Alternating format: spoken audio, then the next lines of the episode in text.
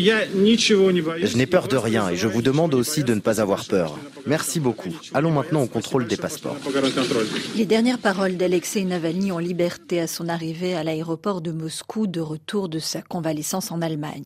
Le défenseur des droits de l'homme russe Lev Ponomarev. Il a fait un acte héroïque en décidant de rentrer en Russie parce qu'il est bien sûr l'opposant personnel de Vladimir Poutine, pourvu qu'il survive.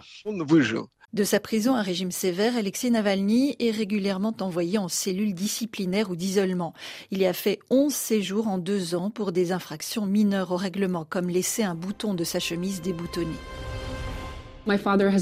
Mon père a passé plus de trois mois en cellule disciplinaire. C'est une petite cellule de 2 mètres sur 3 qui ressemble plus à une cage pour un homme qui mesure près de 2 mètres. Si les violences en prison ne sont pas un fait rare en Russie, Alexei Navalny, celui dont Vladimir Poutine refuse de prononcer le nom, semble avoir droit à un traitement particulier selon le politologue Fedor Krasheninnikov. Navalny, c'est le prisonnier personnel de Poutine, c'est son masque de fer. Le président russe considère Navalny comme un membre de l'élite occidentale. Angela Merkel est venue le voir quand il était à l'hôpital. Et comme dans son imaginaire, Navalny est vu comme faisant partie du clan occidental, il le harcèle, un peu comme avec une poupée vaudou. Amaigri, visiblement éprouvé par les journées passées à l'isolement, Alexei Navalny continue de se battre pour faire reconnaître ses droits les plus élémentaires et intente des procès à l'administration pénitentiaire. Loin de se faire intimider, il profite de ses audiences pour lancer des messages politiques, comme ici contre la guerre en Ukraine. Vous ne me ferez pas taire avec votre cellule d'isolement. Poutine associe des centaines de milliers de personnes aux crimes qu'il commet. Il est comme la mafia qui lie à elle par le des centaines de milliers de personnes.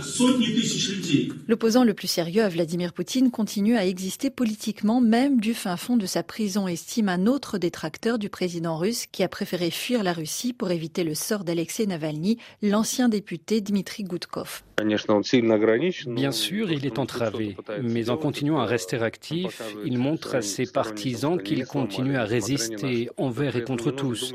Et cela donne de l'espoir à beaucoup de personnes. Ne pas se faire oublier, continuer à exister, une gageure pour Alexei Navalny qui parvient à donner régulièrement des nouvelles de sa vie derrière les barreaux dans des messages transmis par ses avocats où il manie l'humour mordant et l'ironie.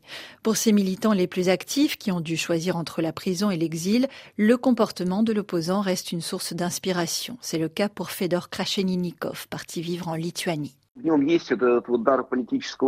Il a un don, c'est un vrai meneur politique et même dans la situation qu'il vit aujourd'hui, il essaie de résister parce qu'il comprend que s'il se mettait à écrire Je ne vais pas bien, je déprime, il n'améliorerait pas son sort et il anéantirait la foi de ses partisans. Même étant en prison, il s'efforce d'afficher l'optimisme pour montrer aux gens qu'il faut continuer le combat.